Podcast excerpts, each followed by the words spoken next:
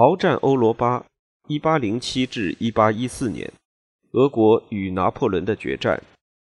多米尼克·利芬著，吴田、王晨译，中文版导言。为俄国与拿破仑的决战，鏖战欧罗巴（一八零七至一八一四）中译本撰写简短的导言，对我来说是一件极大的乐事。此书已经被翻译成七种欧洲语言。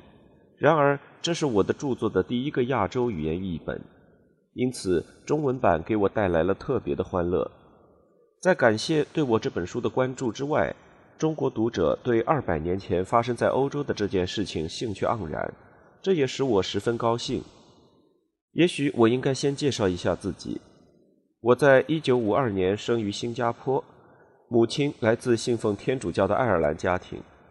但他的祖辈中也有法兰西人和苏格兰人。他本人生在印度。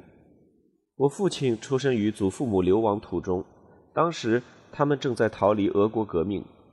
他的家族来自如今被称为拉脱维亚的地区，但是他们并非拉脱维亚人。他们可能被界定为波罗的海德意志人，因为他们属于信奉新教的波罗的海省份统治阶层。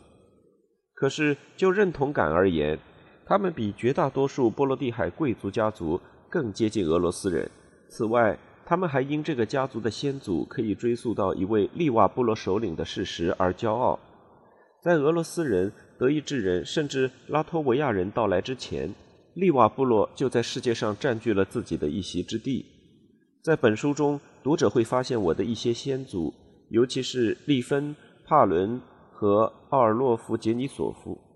毫无疑问。加时有助于激发我对俄国与拿破仑之战的兴趣，但是欣赏此书叙述的故事，并不意味着需要和这个时代建立家族联系。拿破仑与俄国对抗的这段历史跌宕起伏，有强烈的戏剧性和许多令人着迷的人物，充满了刺激与趣味性。虽然身为教授，但我试图通过对其中所涵盖的人物及戏剧性事件的充分把握来讲述这个故事。可能与绝大多数读者一样，我最初很大程度上是被托尔斯泰的《战争与和平》吸引到这段历史中来的。哪怕再活上一千次，我也无法在文笔、出色的人物描写、范围宏大的叙事上同托尔斯泰相提并论。但是我已经尽力而为，不至于让这本书与他的著作相差太远。然而，在某些方面，我这本书是为了反驳托尔斯泰对俄国在拿破仑战争。及拿破仑时代中角色的描述而写的。在写作《战争与和平》时，托尔斯泰对他的设想远大于一本小说。对他而言，这本书主要写的是战争对俄罗斯民族意识的影响。起初，他希望把对战争年代的研究同战士经历如何导致了1825年的所谓十二月党人起义联系起来。那时候，年轻的激进派军官们。正试图推翻罗曼诺夫王朝的专制统治，正如经常发生的那样，战争年代实在太令托尔斯泰着迷，因此他从未写到1825年左右。但这本书的最初写作动机，甚至对托尔斯泰构思撰写最终的定稿版影响深远。对托尔斯泰来说，故事的主人公是俄罗斯人民，他在书中称颂他们自然而生的爱国主义热情。他的著作有意识地同对伟人的狂热崇拜唱反调。那些人经常被宣称能够引领历史的进程。在托尔斯泰看来，伟人都是幻影，就连拿破仑在《战争与和平》中都是自夸却近乎小家子气的形象。他被更深层次的，甚至自己无法理解、更谈不上控制的潮流裹挟着往前走。托尔斯泰。也没在塑造俄国领袖的形象上多花多少时间。米哈伊尔·库图佐夫却是个主要的例外。他不仅将库图佐夫歌颂成俄罗斯民族精神的化身，还让他体现了更深层次的、不可战胜的非人格化力量。我并非完全不同意托尔斯泰的说法，可是我确实认为他对历史事件和他们发生原因的解释时常是错误的。就公众对俄国在拿破仑垮台过程中所扮演角色的理解而言，他这部小说的影响力比任何一本已经写成的历史书都要大得多。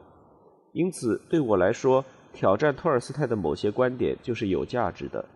我这本书也试着这么去做了。在我看来，托尔斯泰对俄国与拿破仑之间这场战争起因的解释，很大程度上是错误的。非常具体的利益分歧会让人去冒险，但个人品质，特别是领导力的影响也至关重要。在谈到战争的进程和结果时，这一点同样正确。事实上，俄国的大战略比托尔斯泰所暗示的要明智、有目的、成功的多。孩童时代初次读到托尔斯泰的作品时，我首先注意到的一点是，他这本书到完结时只写了俄国击败拿破仑整个故事的一半。在1813至1814年，一路把俄军带到巴黎的巨大努力和决定性胜利去哪儿了呢？我意识到这个遗漏涉及了核心问题。托尔斯泰的作品为何会在1812至1814年真正发生了什么这一点上对读者们造成了误导？对他来说，1812年因他对俄罗斯民族意识的影响而意义重大。他并不关心国际关系和俄国对欧洲的影响，而这些是1813和1814年里的关键方面。托尔斯泰忽略了俄国与拿破仑战争的后半段。从而对俄罗斯社会或多或少将1813至1814年排除于自身记忆之外这一事实影响极大。此书中最不寻常的看点，或许是我将1813年而非1812年置于历史事件的中心。这么做意味着对俄国与拿破仑的冲突有了新的整体认识和关注点。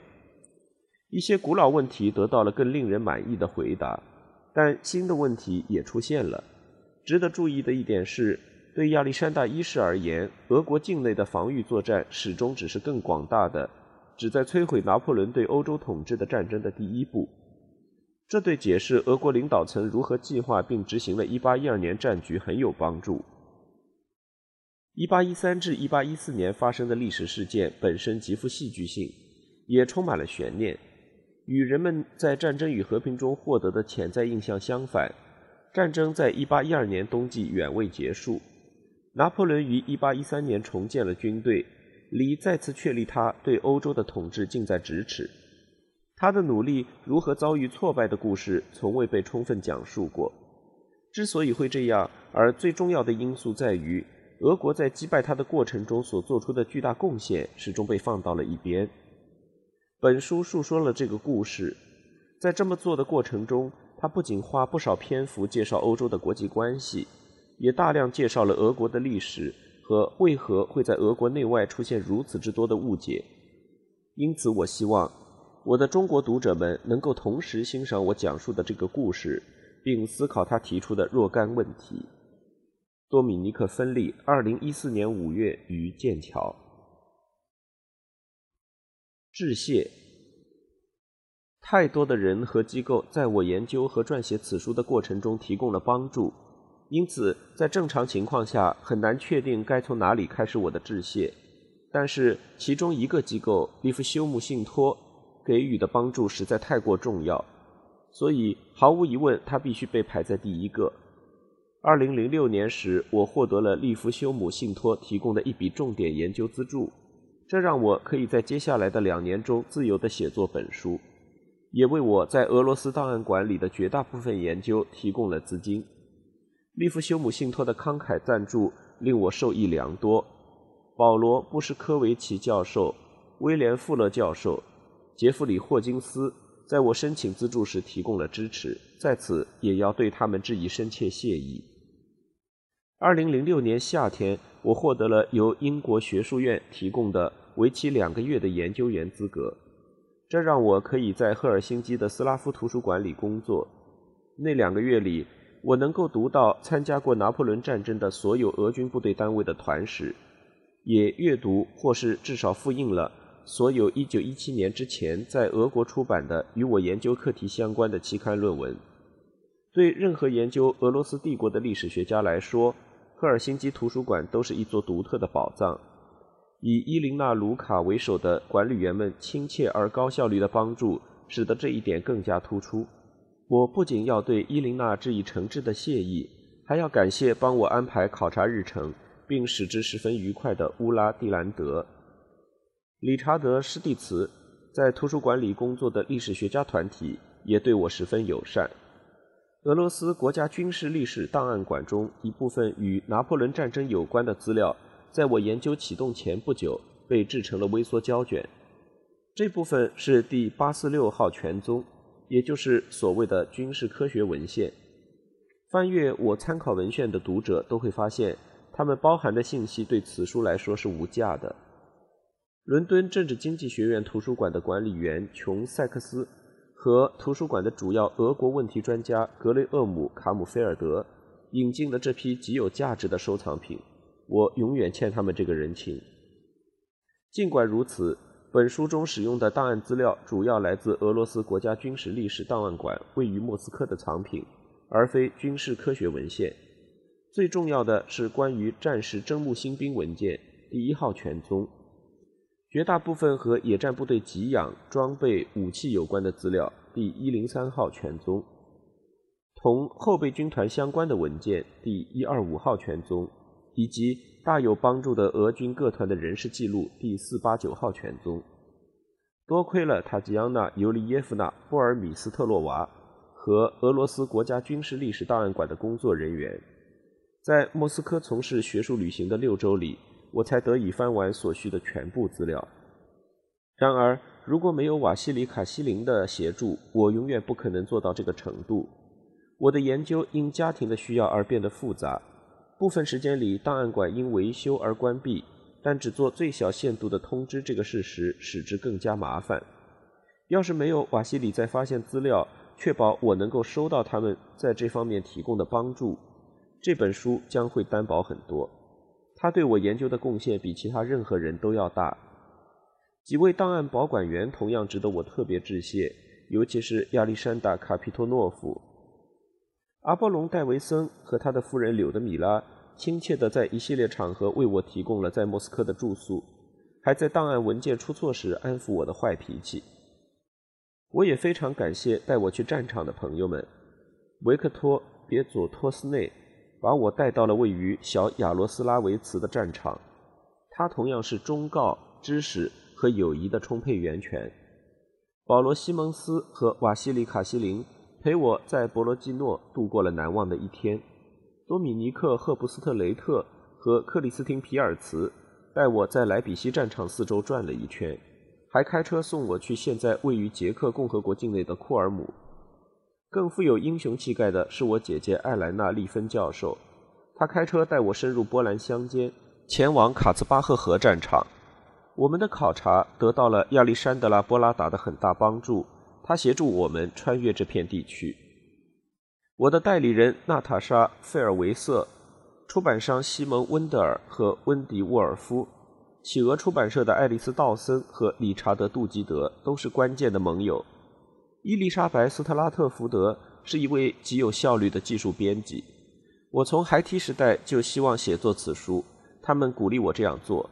然而，我认为在2012年的战争200周年纪念到来之前，及时写出本书的最初动力来自于我的同事詹姆斯·希欧斯教授。在伦敦政治经济学院给我巨大帮助的各位中，希欧斯塔基格外突出。当我由电脑、复印机和其他技术挑战引起的歇斯底里症状频繁发作时，他负责安抚我。他在政治学系总办公处的同事们吉尔斯托尔特、塞瑞斯琼斯、马德琳伯特、西斯泽赫塔里克也帮助过我，让我平静下来。我的同事珍妮特哈特利教授非常友善地通读了全书，指出了一些可以修改之处。我们的学生康纳里弗尔和梅根图拉克也是如此。待在伦敦政治经济学院的头二十四年里，我尽可能地远离学校事务管理工作。撰写这本书的时候，我起初是系主任，后来成为伦敦政治经济学院管理委员会的成员之一。这让我对校务负责人霍华德·戴维斯爵士的智慧、高效和良好的幽默感有了一定的洞见。校董事会主席托尼·格拉比内勋爵不光展现了智慧，还体现出了伟大的慷慨精神。他不求回报地投入大量时间为学校服务，学术界没有多少成员意识到他的奉献程度。我还必须感谢帕特里克·奥布莱恩教授在战争、金融和经济问题上的建议，以及亚历克西斯·德·蒂森豪森就插图提出的帮助与忠告。从事研究的最初十八个月里，我大部分时间住在远离不列颠图书馆的地方，也得到了馆员的许多帮助。在研究中途进入不列颠图书馆以后，我才发现，对几乎所有学者而言，这里的资料是多么丰富灿烂。对研究俄罗斯帝国的历史学家来说，尤其如此。二零零六年春天，我在评论上发表了一篇文章，勾勒出了此书主题和写作目的的轮廓。对提出了有益批评建议的刊物编辑和读者们，我在此致以感谢。我的家人梅西子、阿莱卡。马克思和托利在我研究和写作此书的过程中受了不少煎熬，但他们一直帮助我坚持走下去。说明：在本书所涵盖的时代里，俄国使用儒略历。19世纪时，这要比欧洲绝大部分地区使用的格里历晚十二天。此书中涉及的事件一部分发生在俄国，一部分发生在俄国以外。为了避免混淆，我在全文中一律使用格里历，以及欧洲历法。注释中引用的文字资料保留原貌。如果出现基于儒略历的日期，我会在后面的括号里加上字母 OS，指旧历。在从俄语转写词语时，我使用了美国国会图书馆系统的修正版本。为了避免使母语为英语的读者们感到困惑，正文里我没有把俄语人名、地名中的软硬符号。重音或强调符号包括进去。当面对非俄罗斯人出身的姓氏时，我尝试着，虽然不是总能成功的，把它们翻译成原先的拉丁形式。处理洗礼名时，我同样把俄国人名转写了，但是德意志人、法国人和其他欧洲人的名字就采取了更加通用的西方写法。如果一座城镇的英语化名字更加通用，我就会采用这种说法。因此。本书中被烧掉的是莫斯科，而不是莫斯科娃。但是，俄罗斯帝国境内的其他城镇通常采用俄文写法，除非他们的德文或波兰文名字对英语读者来说更加熟悉。哈布斯堡帝国和德意志境内的城镇通常被冠以他们的德文名字，这是为了方便头脑昏胀、试图在正文和地图中对上部队运动的读者们。然而，在可能出现疑问的地方，我也会用括号补出地名和其他写法。俄军各团的名字也可能成为问题。首先，这可以归结为是否使用形容词化写法的问题。是举一例，我更倾向于使用莫斯科团，而非莫斯科夫斯基团。但是在写到禁卫军时，出现了几个例外，比如说资历较深的精卫步兵团。是以莫斯科郊外的无名村庄命名的，保留他们惯常的形容词化写法就有意义得多。我接受了传统的做法，将禁卫骑兵团写作惯常见的法文版本。我也遵照传统，将禁卫哥萨克团写成 Cossack Life Guards。